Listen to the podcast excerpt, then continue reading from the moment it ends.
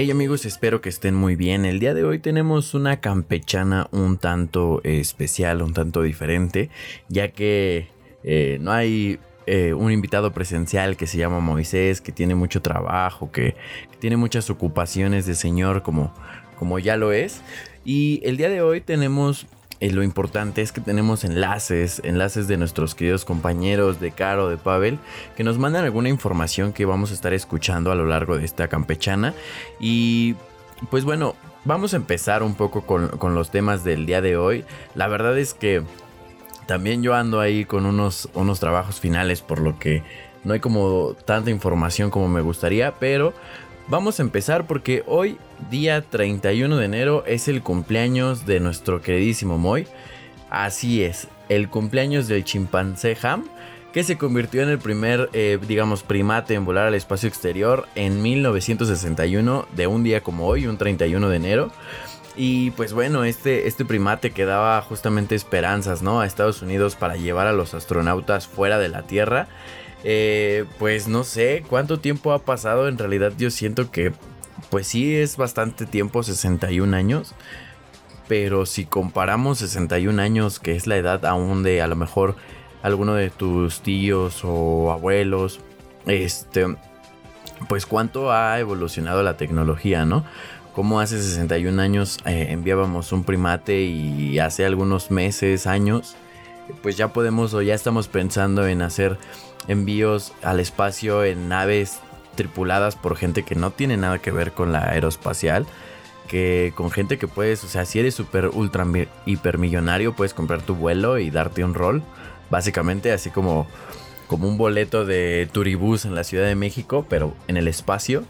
Y pues bueno, qué impresión, ¿no? Que en 61 años haya una evolución tan, tan, tan, tan grande. Y pues este, este proyecto, este viaje que realizó el, primate Moisés, eh, perdón, el chimpancé Ham, eh, se realizó dentro del proyecto Mercury para simular lo que experimentaría el primer astronauta humano justamente cuando se enviara al espacio. Era un cohete que, bueno, pues no tuvo ningún incidente, eh, no hubo como tantas situaciones, tuvo un problema justamente en la aceleración del cohete, pero pues ya saben lo que pasó después, ¿no? ¿Qué les, les platico? Después hubo más evolución, después enviamos un hombre, bueno, más bien enviaron, ¿no? Porque pues yo qué, enviaron un hombre a la luna y pues aquí andamos explorando, ya que nos vamos a acabar nuestro, nuestro planeta, explorando uno, uno nuevo para colonizarlo. ¿Y qué les parece si ahorita que pues para ir empezando más amena esta campechana vamos a escuchar el primer enlace justamente que nos mandan nuestros queridísimos Pavel y Caro. Nos, vamos a enlazar precisamente hasta la Torre Oscura. Eh, vamos a, a escuchar lo que tienen que decir y regresamos con más de la campechana.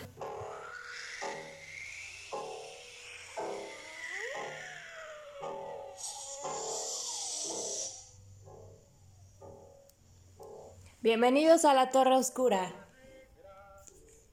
Ah, no, a la campechana, ¿verdad? Bienvenido. Bienvenidos a la campechana. Saludos a todos, queridos campechanos. Me da mucho gusto saludarlos. Yo soy Carolina. Y yo soy Pavel. Y hace más como de un año, dos, ya ni sé, que estaba yo vetada de la campechana. ¿Vetada? ¿Quién te vetó? ¿Quién te dijo ya no eres bienvenido o qué? pues no sé, pero se siente como eso. Y es nuestro regreso triunfal gracias a Moy y a Acosta que la desempolvaron. Que la libraron de las cadenas que las tenía este, torturándola y ahogando la, la familia Saramago.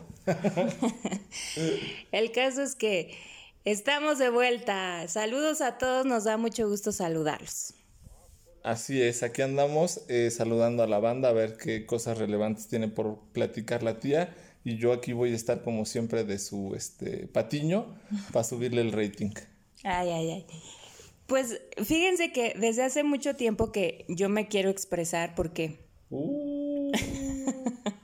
resulta que ahora resulta que las campechanas son solo COVID y que a los, a los no vacunados que los linchen, que los quemen vivos, que, los, que si ves un vacunado lo mates en la calle, o tú cómo ves?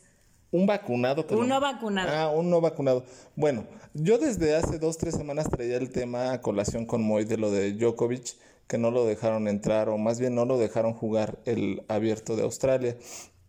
A mí se me hizo, eh, sí, una, pues una cuestión más de principios de derechos civiles a nivel mundial, ¿no? O sea, de puedes entrar o no puedes entrar a un país si hay ciertas condiciones, pues dices, ya sabré si voy o no voy, pero él es un deportista y en el cual eh, las autoridades australianas nada más quisieron dejar ver su poder y decir, aquí los que mandamos somos nosotros. No sabemos si la vacuna sirve, no sabemos si realmente con esto vas a evitar más muertes, tampoco sabemos las reacciones adversas en un futuro, pero lo que estamos haciendo aquí es mostrar el poderío de las personas que eh, gobiernan los países y diciendo se tiene que hacer lo que nosotros decimos. Si no, no van a poder entrar. Entonces, en cierta medida, pues lo manejan con una bandera de cuestiones de salud, pero pues analicen un poquito más las cosas y tampoco ellos tienen la certeza de cuál es la manera apropiada de enfrentar una pandemia como la que vivimos. Pues yo desde hace pues ya varias campechanas que tengo la inquietud de pronunciarme y vacunados o no vacunados. ¿Se va a enojar, tía, o no se va a enojar? no, para nada. Pero así como les encanta meter controversia, yo lo que quería decirles desde hace mucho es, vacunados o no vacunados, la realidad está que ninguna vacuna nos sirve en la vida para evitar absolutamente nada. La única forma de que podamos evitar cualquier enfermedad, en realidad, se, trata de salud real, ¿no? Y no hay otra forma de obtener salud real que comiendo bien, durmiendo bien y haciendo ejercicio. Entonces, mi punto aquí es que si usted es una persona vacunada, que bueno, la felicito, tiene que cuidar lo que come, lo que bebe las horas que duerme y el ejercicio que hace. Si usted es una persona no vacunada, tiene que cuidar lo que bebe, lo que come, el ejercicio que hace y las horas que duerme. Entonces no hay vuelta atrás, ninguna vacuna nos va a librar de absolutamente ninguna enfermedad. Lo único que realmente nos libra es tener un sistema inmunológico fuerte y eso no se logra con ninguna vacuna, porque en realidad la vacuna lo que hace es que inhibe el sistema inmunológico y, y entra, digamos que en escudo, ¿no? Entonces, eso tampoco nunca ha sido bueno en la historia de la humanidad. También hay muchos registros, también hay muchos médicos calificados que son en contra de las vacunas y yo creo que más bien se trata aquí de un tema de conciencia, de convicciones que se, que se tiene que respetar. Ahora, el tema de Djokovic, pues sí es otra cosa. Creo que, eh, pues sí, cada país va a poner sus, sus reglas y va a poder hacer lo que sea.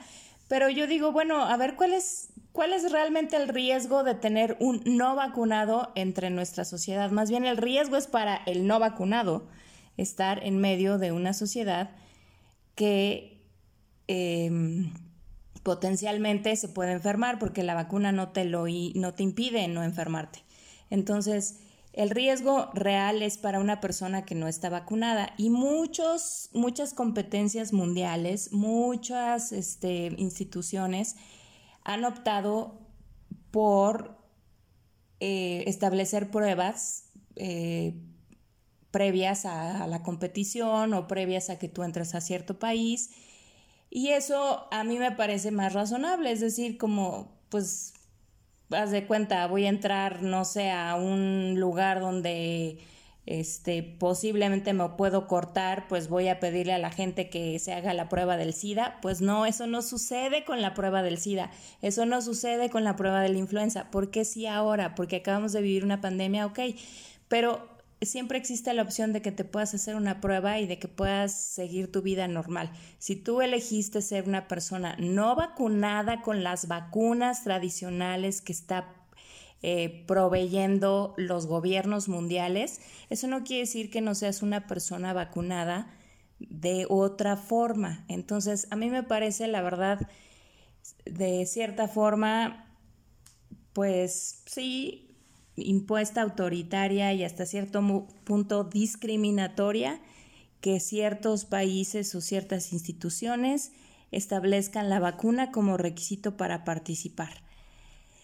No estoy de acuerdo, ni modo. Así serán en muchas situaciones en el mundo actual. Lo lamento porque creo que es una posición absurda, porque ahorita voy a hablar de otro tema que también requiere del mismo criterio y estoy segura de que no lo van a aplicar igual. Pero bueno, el caso es que este, yo tenía que pronunciarme porque además estoy en desacuerdo de que la campechana se convierta en un en una zona COVID. Porque la campechana es para divertirnos, para hablar de cosas que, o sea, todo lo que tiene que ver con COVID lo tenemos así a la mano en cualquier red social, en cualquier noticia inmediata y pronta.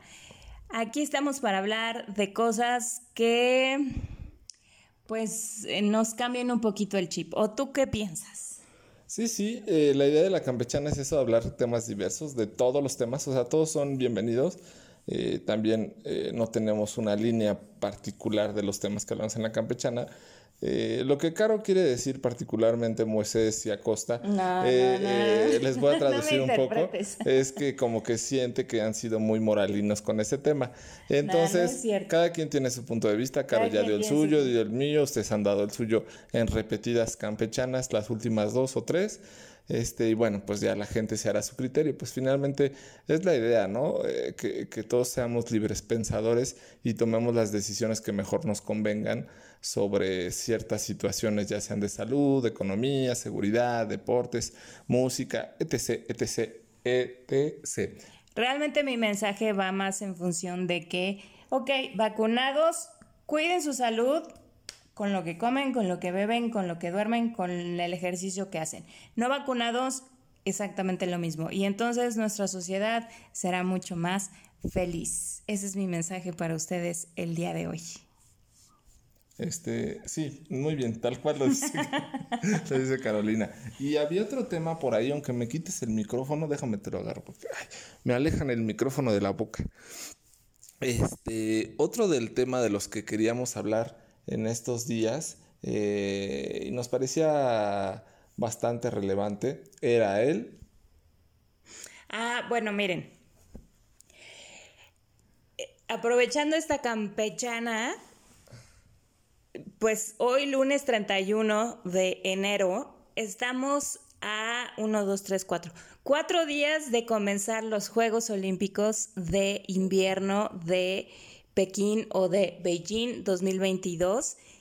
Y pues a mí me parece relevante porque em, los Juegos de invierno, aunque por lo general son deportes o disciplinas que pues se, se practican en la nieve, obviamente, eh, pues también son disciplinas que son pues muy aclamadas por el mundo entero, es decir, son 91 países que van a participar, México obviamente dentro de ellos, aquí nunca neva, y entonces vamos a participar, es increíble, a mí me parece fascinante que países africanos o países que no son necesariamente eh, eh, norte, eh, perdón, sudamericanos, donde no hay nevadas en ni una durante el año vayan a participar en estas disciplinas, me parece extraordinario. Y por supuesto, pues la disciplina por excelencia, hay muchas nuevas, hay muchas novedades, yo creo que vale la pena que todos nos conectemos del 4 al 20 de febrero en que va a durar estos Juegos Olímpicos. Em, que nos conectemos en ver y conocer las disciplinas que suceden. Obviamente a mí, mi preferida para siempre va a ser el patinaje artístico, que es de las reinas, disciplinas reinas de los Juegos Olímpicos de invierno.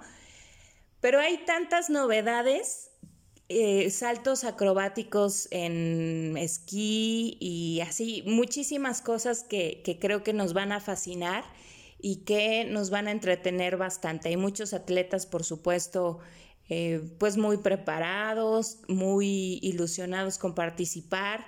Em, Noruega por excelencia ha sido el país que históricamente por por los siglos de los siglos ha tenido el mayor, o sea, ha destacado por sobre los demás en medallas olímpicas en los Juegos de Invierno, pues obviamente Noruega está llena de nieve la mayor parte del año. Pero también Rusia, pero también muchos otros países europeos, entonces esto se vuelve una cosa pues también espectacular. La mascota es un panda cubierta de hielo, no sé si la has visto, pero está, está padrísimo. Y leía yo que se hicieron así como este el Comité Olímpico organizador pues lanzó así como la convocatoria para todos, para todo el mundo, ¿no? Para muchos países que participaron y ganó un panda. Es un panda como pequeñito que está cubierto como de una capa de hielo y entonces eso le permite participar en todas las disciplinas. Está increíble.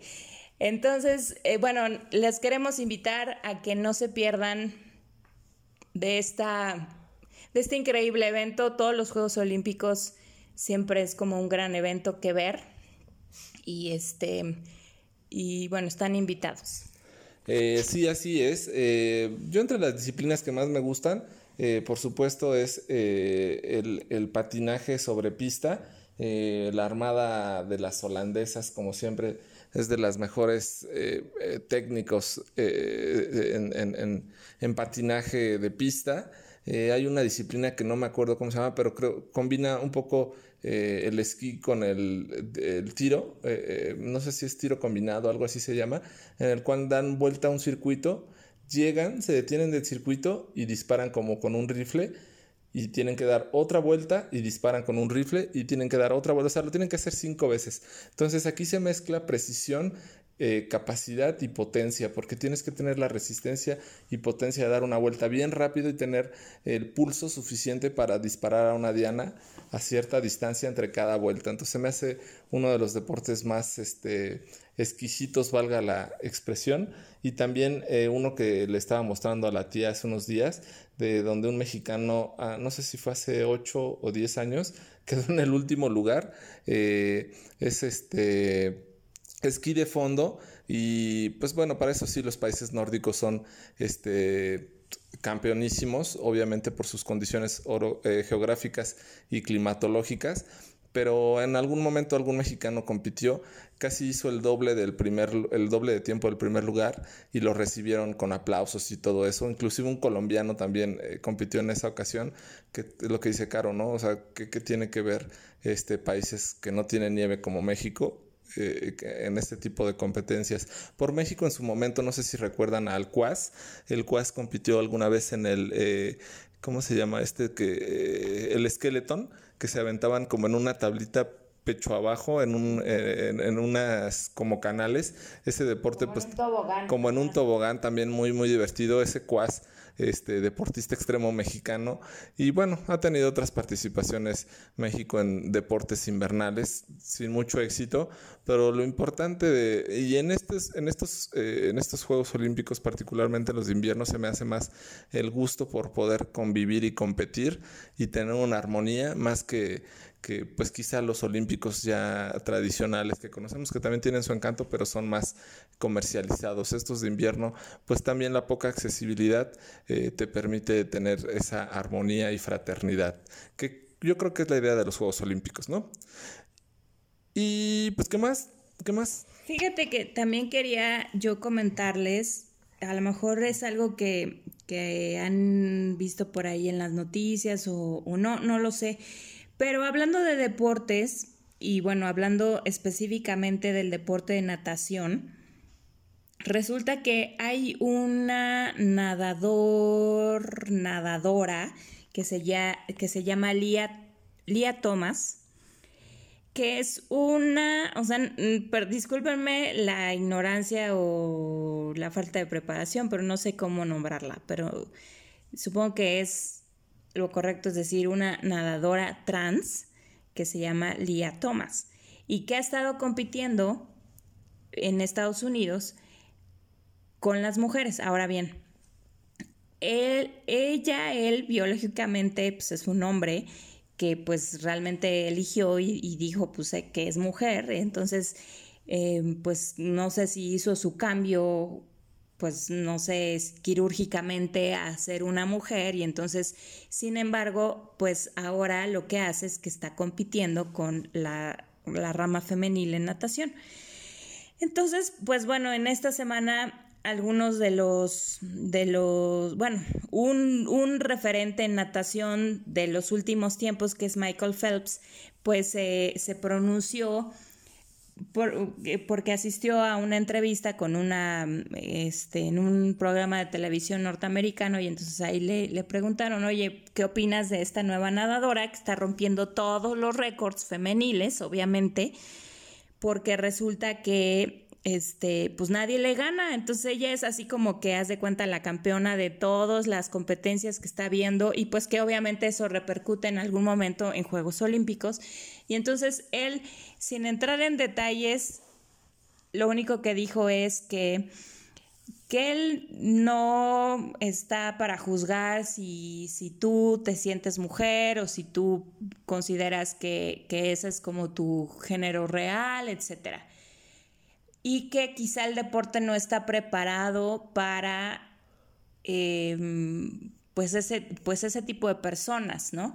Pero que el deporte sí tiene que siempre proveer un escenario de igualdad para que se pueda competir, porque definitivamente un escenario en el que este, esta mujer trans no, no están igual de condiciones. Es decir, este, este es un que nació un hombre biológico que se volvió una mujer por elección, pero está compitiendo con mujeres que nacieron mujeres biológicamente, entonces, pues por supuesto que rompe todos los récords. Entonces, híjole, es como una polémica adicional que ahora tenemos que lidiar en el deporte, que se está empezando a dar, obviamente, pues seguramente en muchos países, pero ahorita pues es la cosa como en Estados Unidos, porque resulta que antes de elegir ser mujer, pues él competía en los con los hombres y era un realmente un competidor promedio, es decir, no ganaba ningún récord pero elige ser mujer, se va a la categoría femenil y entonces empieza a romper todos los récords, empieza a ganar todos los premios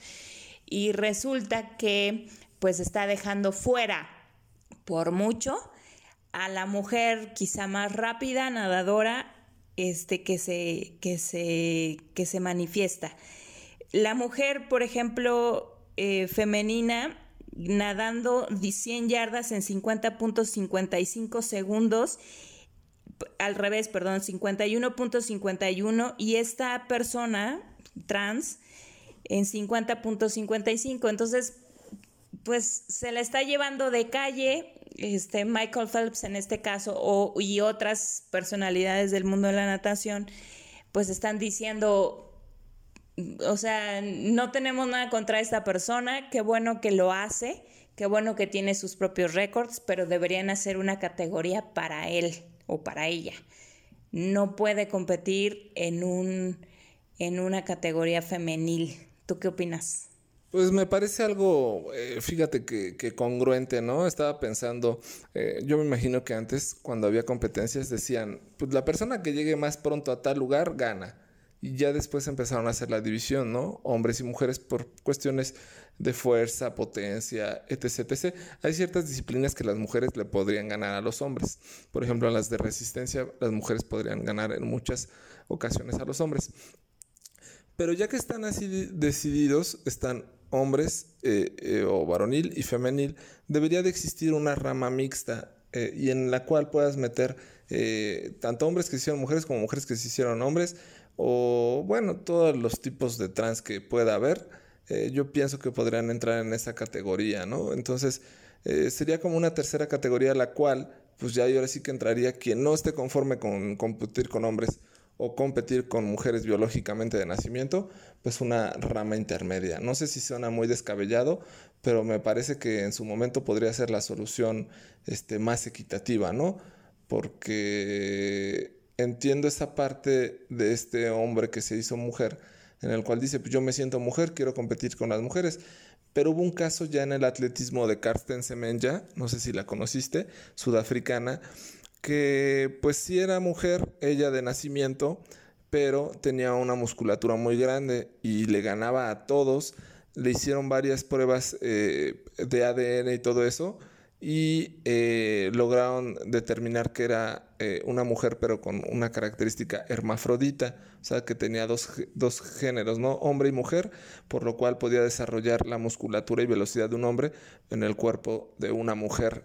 Y era algo natural, algo pues de por sí que haya una persona hermafrodita es sumamente complicado, Carsten Semen ya lo era, y le dijeron que para poder competir con las mujeres tenía que tomar eh, ciertas hormonas que no le permitieran el desarrollo de musculatura de hombre, pero es como atentar contra su propia biología. En ese tipo de casos sí se me hace incorrecto, por ejemplo, que a Carsten Semen ya no la dejaran correr con las mujeres, siendo que es una mujer biológicamente de nacimiento.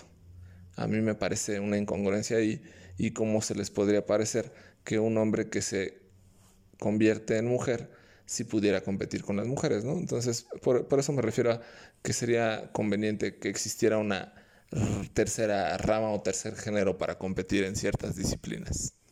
Pues sí, que es finalmente lo que, lo que opinaban estos deportistas como Michael Phelps y otros de la categoría, en que tenían que, o sea, como sea, los comités olímpicos o los comités deportivos que estén en, en circulación en ese momento, pues tienen que proveer una pues una, una, igualdad de condiciones, ¿no? Ya sea que tú pues te sientas mujer o te sientas hombre o lo que sea, eh, y que hayas elegido ser uno u otra cosa y que además te encuentres en la, en la circunstancia de que puedas competir a nivel profesional en diferentes disciplinas, pues creo que tiene, eh, existe la, o sea, tiene que existir la posibilidad de que compitas en condiciones justas. Entonces, bueno, pues la verdad es que ahora ahora sí que estos tiempos nos empiezan a rebasar, nos empiezan a, a rebasar situaciones que, que pues nunca creímos, que nunca pensamos que, que pudieran llegar a suceder. Y viendo esta situación, eh, analizando esta situación a la luz de lo que pasó recientemente con, con, con, Djokovic, que es un campeón del mundo, que es un jugador de primer, de primer, pues sí, de primer mundo, finalmente, o sea, es decir, en una categoría premium, donde además es este campeón, me parece absurdo que no lo hayan dejado jugar por el hecho, por el simple hecho de la vacuna, ¿no? Y que son perspectivas tan diferentes en el mundo del deporte y que estamos enfrentándonos en el mundo actual, que honestamente yo digo, bueno, realmente las, las sociedades hoy en día estamos perdiendo el piso y no estamos como enfocándonos en el asunto importante, estamos dejándonos llevar por, pues por el, no sé, por la moda, por la sensación y no estamos llevando a cabo un, pues, ¿qué, podré decir? Pues un, un adecuado eh, discernimiento de las situaciones de forma individual lamentablemente. Este sí, así es.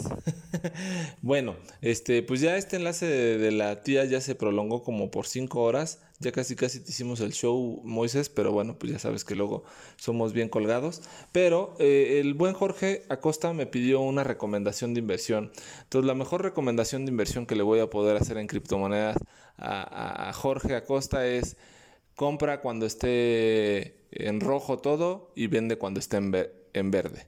Esa es la mejor recomendación, Jorge. Entonces, eh, no hay más, no hay más, no hay más secreto que eso. Cuando todo esté, esté barato, que esté bajado o caído de precio, en ese momento compra. Y cuando todo esté caro o subiendo el precio, vende. Ese es el único secreto en las criptomonedas. Eh, y bueno, nada más. Bueno, nada más para terminar, los eventos eh, olímpicos empiezan el día 2 de febrero y la inauguración oficial es el día 4, la clausura oficial es el día 20, no se los pierdan y pues ya los estaremos comentando aquí próximamente en las siguientes campechanas. Gracias Moy, gracias Jorge, saludos a todos ustedes, saludos a todos los que nos escuchan y muchas gracias. Adiós. Ay, nanita. Ay, qué bello. Ahí viene la bruja del 60. Hasta luego desde la Torre Oscura.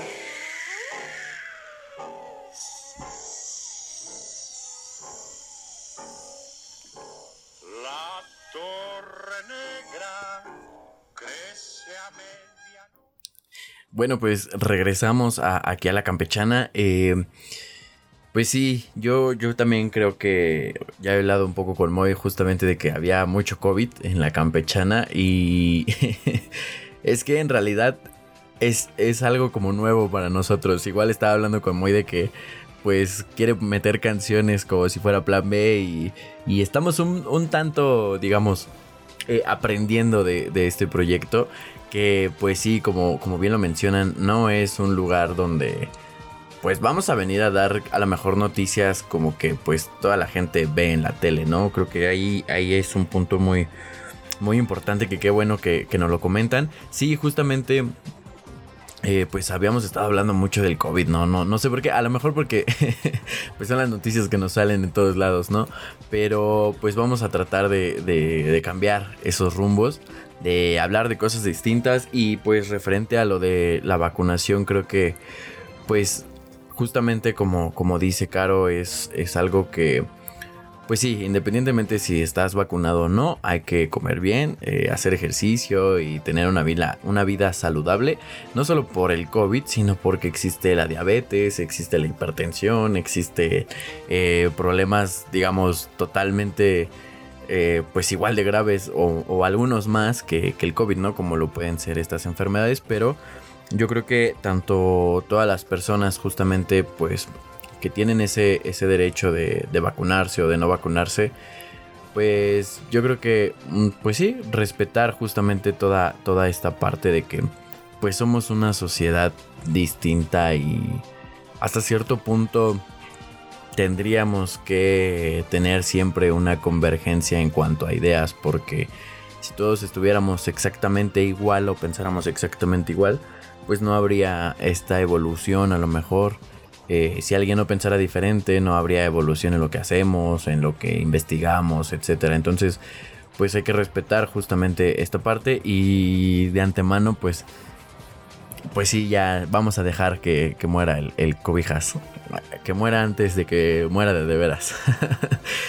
Pero, pues sí, vamos a, a continuar con la campechana. Igual les quería decir, eh, hace una semana, la campechana pasada, estábamos hablando justamente de las criptomonedas. Estábamos hablando un poco sobre, sobre cómo estaba justamente esta, esta onda de, la, de las criptomonedas. Eh, está bien curioso porque hay mucha, mucha información. Estaría bien interesante que, que sí, digamos, nos aventemos un estudio, un curso o algo así para poder aprender un poco más de ellas y sumergirnos también en los, en los NFTs y todas estas cosas que se están haciendo. Eh, hace, en la semana vi una nota que la policía de España, me parece, eh, la Policía Nacional justamente de España, iban, estaban buscando un, un, lugar donde se hacían drogas, donde pues estuvieran haciendo drogas y todo esto, y encontraron una granja de minado de criptomonedas. Eh, suena bien raro, ¿no? Una granja, o sea, dices, wow, que es una granja de, criptado de, mino, de minado de criptomonedas, pues no es más que muchas computadoras súper potentes y procesadores súper potentes con las que puede uno jugar su fornacho. Eh, esto fue en la provincia de Sevilla, como les digo, en España. Según lo que detallaban en el comunicado, es que estos agentes eh, pues estaban intentando buscar o encontrar a una persona justamente que, que tenía, eh, bueno, estaban intentando encontrar a un narcotraficante minorista o no sé, algo así, ¿no? Y encontraron tarjetas gráficas Nvidia, que son una tarjeta gráfica pues como les digo bastante potente y que en total la suma de todas las tarjetas gráficas superaría los 50 mil euros, que es un poco más de un millón de pesos justamente, pues en unas instalaciones donde justamente hacían eh, uso de la corriente eléctrica eh, pública, digamos, o sea, se conectaban como, como aquí que te conectas al diablito. Y tenían ahí todos los elementos de refrigeración y ventilación para que pudieran funcionar y pudieran pues minar estas, estas criptomonedas, ¿no? Eh, estas investigaciones, como les digo, se iniciaron por la sospecha de una plantación de marihuana y, bueno, pues encontraron esta granja de criptomonedas. Aquí lo que no, lo que no leí, o al menos lo que no vi en la, en la nota, es eh, qué pasó después, ¿no? O sea, aquí en la nota lo único que decía es que los investigadores se encontraban analizando el material intervenido, o sea, las, las tarjetas Nvidia para identificar a los responsables que posiblemente se encontraban en una fase temprana de funcionamiento. Pero qué? O sea, si yo, o sea, digo, es que la verdad es que yo no sé mucho del tema, pero me, me voy a poner a investigar porque, o sea, no puedo comprar muchas tarjetas gráficas Nvidia que venden para cualquier computadora gamer. no las puedo tener juntas. ¿Cómo saben que estaba criptando, eh, minando criptomonedas? ¿Qué es una criptomoneda? ¿Por qué estoy solo? bueno, vamos a hablar un poco más de las criptomonedas. Pavel igual nos, nos mandó un pequeño enlace, así que vamos a escuchar a Pavel qué nos tiene que decir referente a, las criptomonedas que ya estábamos hablando la, semana pasada y, regresamos un poquito. Hola, ¿qué tal Moy? ¿Cómo estás? Eh, pues yo escuché la campechana de la semana pasada y solamente me ponía pues en contacto con ustedes para hablar un poco del Bitcoin y de este Crypto Cash que se dio la semana pasada. Eh, realmente el Bitcoin, eh, tú como eres economista muy estudiado y creyente del, creyente del Fondo Monetario Internacional, del dólar, de los euros y por supuesto del uso de los grandes recursos como es el petróleo, el oro, eh, metales preciosos, eh, diamantes y joyas como bienes de riqueza, eh, pues déjame decirte que el Bitcoin no es más que una criptomoneda, sí, pero completamente rastreable. La idea del Bitcoin viene por ahí del 2011 y aparentemente lo creó un señor o un conglomerado de personas que se llama Satoshi Nakamoto. En su momento, eh, pues desaparecieron. Parece que este nombre fue hurtado eh, crearon el Bitcoin, es una, sí, una criptomoneda virtual, por así decirlo, pero se va creando o se va minando eh, uno a uno. La idea es que llega un momento en el cual solamente van a existir 21 millones de Bitcoins. Actualmente vamos por ahí de 18 millones 800 mil, algo así, más números más, números menos. Pero cada cuatro años hay un halving o un proceso de... Eh,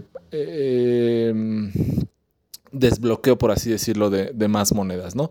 Va a haber un momento en el cual eh, acaben estos halvings y se queden solamente en 21 millones de monedas.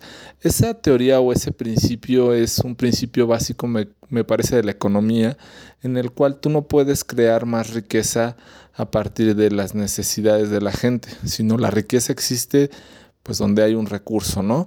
Entonces el Bitcoin y esos 21 millones suponen eh, una manera de tener una economía sustentable, rastreable y que no se pueda fingir o simular más, ¿no? Como tú sabes, entre el 2020 y 2021, eh, Estados Unidos ha emitido una cantidad de dólares que más o menos es el 33% de todos los dólares circulantes. Entonces, pues todos los gobiernos tienen esa capacidad de crear papel moneda decir, ah, pues ya hay más dinero, ya hay más dinero, ya hay más dinero, ya hay más dinero. Acá, ¿A cambio de qué? Pues a cambio de que el gobierno lo necesite. Entonces esa no es la idea de la economía y por qué hay tantos problemas en la economía, porque está cayendo tanto el precio a nivel mundial de los recursos, ¿no? Porque hay tanta inflación y, y tantos problemas. Y esta, este supuesto lo pretende eh, solucionar un poco las criptomonedas como haciendo rastreable, el dinero. Es decir, yo te deposito, por decir algo, eh, mil pesos esos mil pesos deberían de ser rastreables de Pavel a Moisés y en su momento de Moisés a Jorge Acosta y de Jorge Acosta a Casimerito. Y Casimerito pues le da 500 a su chica y 500 a otro business por ahí. Entonces ese dinero tendría que ser rastreable. Y esa es la idea de que tú no podrías crear más de esos mil pesos que aparentemente tenemos solamente en libro claroscuro. ¿Por qué? Porque no hemos generado más riqueza. No porque nosotros necesitemos más, vamos a crearnos más dinero del que no existe. Entonces es un poco la idea, eso del Bitcoin, espero haberlo explicado de una manera más o menos eh, inteligible. Y este, pues no te puedo decir que es el futuro. Yo no sé si sea lo correcto o no, porque no tengo la verdad absoluta, pero sí creo que es una buena alternativa al uso de la banca como la conocemos, al uso de los gobiernos como los conocemos, en los cuales ellos tienen todo el poder y detentan quién es el que tiene el dinero. Y detentan en muchas cosas, tú lo puedes ver en sus eh, convenios y, y transacciones en lo oscurito, cuando dicen, ah, este, pues bueno, para mis conocidos venga este dinero y lo demás, pues lo recaudo de la gente, de los, este, la gente que paga sus impuestos pero ese dinero pues realmente yo lo estoy obteniendo de ellos, pero el que yo estoy generando de dónde viene. Entonces hay muchas cosas truculentas y extrañas en las cúpulas del poder, valga la expresión, y entre ellas eh, los dineros son una de las cosas eh, me parece que más corruptas que hay porque está centralizado. Quien maneja el dinero son ciertas personas. Eh, ciertos dueños de bancos, ciertos dueños de instituciones, ciertos gobiernos, y no es la forma correcta de manejar la riqueza en el mundo. Lo que plantea en su momento las criptomonedas, eh, en este caso el Bitcoin particularmente, es que existe solamente 21 millones de Bitcoins. Quien los tenga es quien tiene ese recurso, ese dinero o el valor de ese momento ese un Bitcoin que tú tengas siempre va a valer un Bitcoin, nunca va a valer más, nunca va a valer menos, siempre va a ser un Bitcoin. La demanda o la, eh, eh, el exceso de Bitcoins quizá eh, va a generar su real precio. Y eso yo pienso que es el valor correcto de las cosas, no el valor que nos han querido manejar pues las instituciones bancarias y los gobiernos.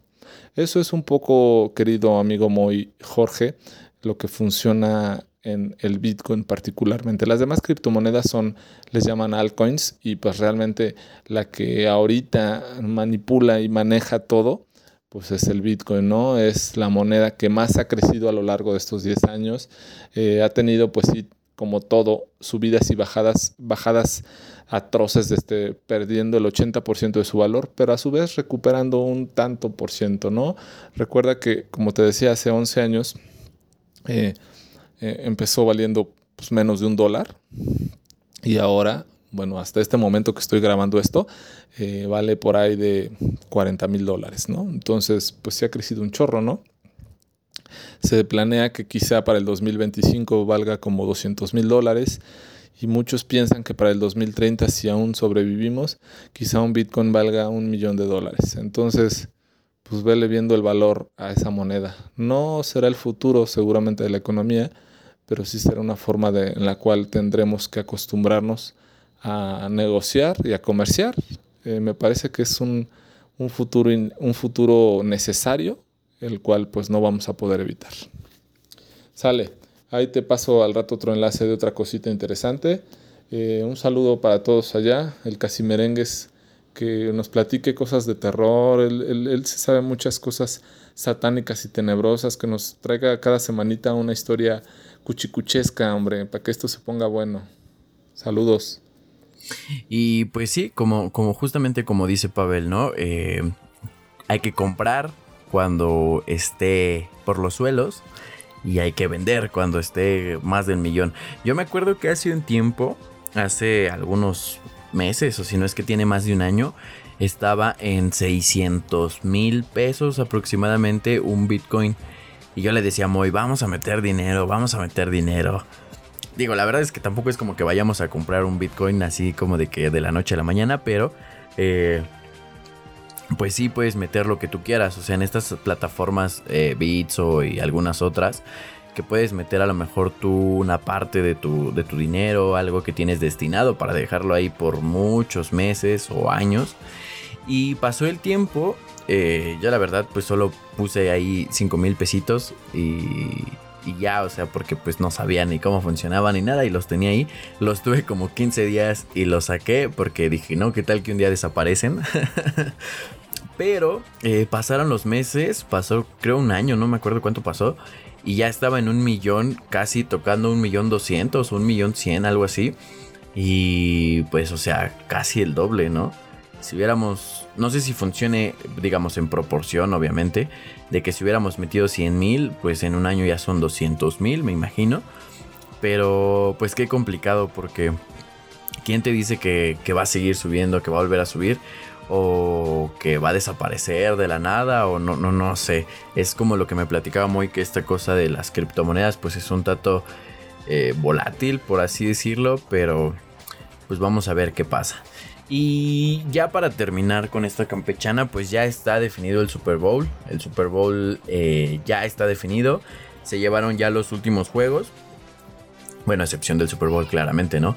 El campeonato de conferencia justamente de la NFL eh, se divide en dos, me parece. No tampoco hubo dos partidos el día de ayer. El primero era de Rams versus los 49 y el otro partido era de los Chiefs contra los eh, Bengals, se llaman, me parece. este, bueno, los Rams ganaron 20 puntos contra 17, que bueno, pues pasan el Super Bowl justamente contra los Bengals, que también ganaron a los Chiefs. Quedaron 27 puntos eh, contra 24. Y pues se viene un Super Bowl con a lo mejor equipos que son buenos, pero no son tan, digamos, eh, pues como mediáticos, por así decirlo. No son los 49, no son este los a lo mejor los, los Packers en algún momento, eh, pues equipos que, tienen como mucho renombre. Y esto lo hace muy interesante porque aparte de que vamos a tener en el medio tiempo un, un showzazo de Eminem y algunos demás raperos y Dr. Dre me parece que va a estar, pues tiene la oportunidad justamente este tipo de torneos o este tipo de partidos de que la gente que no conoce fútbol americano, a lo mejor como lo soy yo o como lo puede ser alguna persona que, esté escuchando esto, pues se acerque porque es un show, digamos, no solo es un partido, es un show así, mundial. Eh, toda la gente pues concentrada en viendo su partido, viendo todo. Entonces pues va a estar bien interesante, vayan empezando a hacer sus, sus apuestas con sus amigos, no apuesten el cabello por favor porque eso está feo. el partido va a ser el domingo 13 de febrero a las 5 y media en el Sophie Stadium en Los Ángeles, California. Así que pues todavía nos queda una campechana antes del, antes del partido, me parece si es una o, o dos. Todavía tenemos Todavía tenemos tiempo de una campechana antes del partido para que vayan haciendo sus apuestas y pues vayamos viendo qué se va a hacer. También en el fútbol mexicano, bueno, se jugaron las eliminatorias de esta eh, pues clasificatoria al mundial. México ganó 2-1 contra Jamaica y empató 0-0 contra Costa Rica. Eh, la verdad no sé qué decir respecto al tema. México me parece que es un equipo bueno, pero es un equipo siento que invadido por la misma corrupción que invade al mismo país, o no sé si es compadrazgo, o los mismos promotores, el dinero mueve más que lo deportivo, no sé qué esté pasando, pero muchos jugadores que pues tuvieron sus momentos buenos, a lo mejor eh, Héctor Herrera, que en algún momento pues un jugadorazo y que ahorita no está al, nivel que, requiere la selección mexicana y, y pues uno ve los partidos y pues no sé, deja mucho como que, que desear a lo mejor pues un empate a cero contra Costa Rica donde ni siquiera hubo llegada, donde ni siquiera hubo una jugada así que, que fuera súper, súper clara de gol o alguna situación así.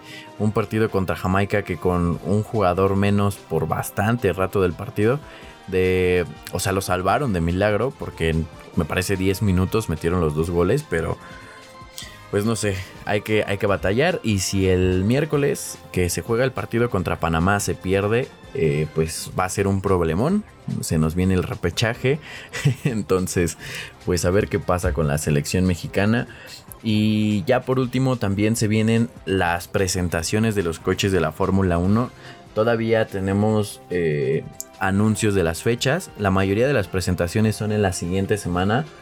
Pero pues ya para que para que a la gente que le gusta la Fórmula 1 esté un poco al tanto. Ya se vienen las presentaciones justamente de los, de los coches de Fórmula 1.